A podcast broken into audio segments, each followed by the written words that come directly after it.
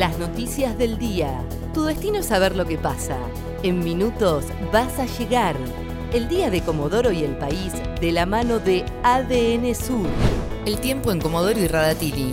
Para este miércoles 16 de marzo se espera una máxima de 25 grados, viento y chaparrones. Para el jueves también estará lluvioso con solo 14 grados de máxima. Comenzó el censo 2022 y se puede responder online hasta el 18 de mayo. Por primera vez el Censo Nacional de Población, Hogares y Viviendas del país es bimodal, virtual y presencial. Desde hoy ya está habilitado el botón Censo Digital, que figura en la esquina superior derecha de la página web censo.gov.ar.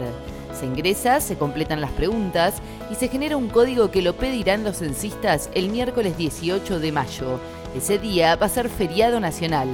En el caso que no lo puedas completar, ese 18 de mayo, las preguntas te las van a hacer de manera presencial.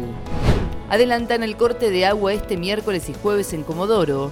La Sociedad Cooperativa Popular Limitada informó que se modificó el horario de inicio del corte de agua programado por 24 horas en la ciudad, debido a que las reservas se encuentran en niveles muy bajos. La interrupción del servicio se va a hacer este miércoles desde las 12 del mediodía y por un lapso de 24 horas en zona norte. Asimismo, se va a cortar el agua el jueves desde las 12 y por 24 horas en la zona sur y central de Comodoro. Municipales de la ciudad acordaron un aumento del 28% en dos tramos. El intendente Juan Pablo Luque se reunió con referentes de los gremios. El acuerdo implica un incremento del 16% en marzo y del 12% en junio.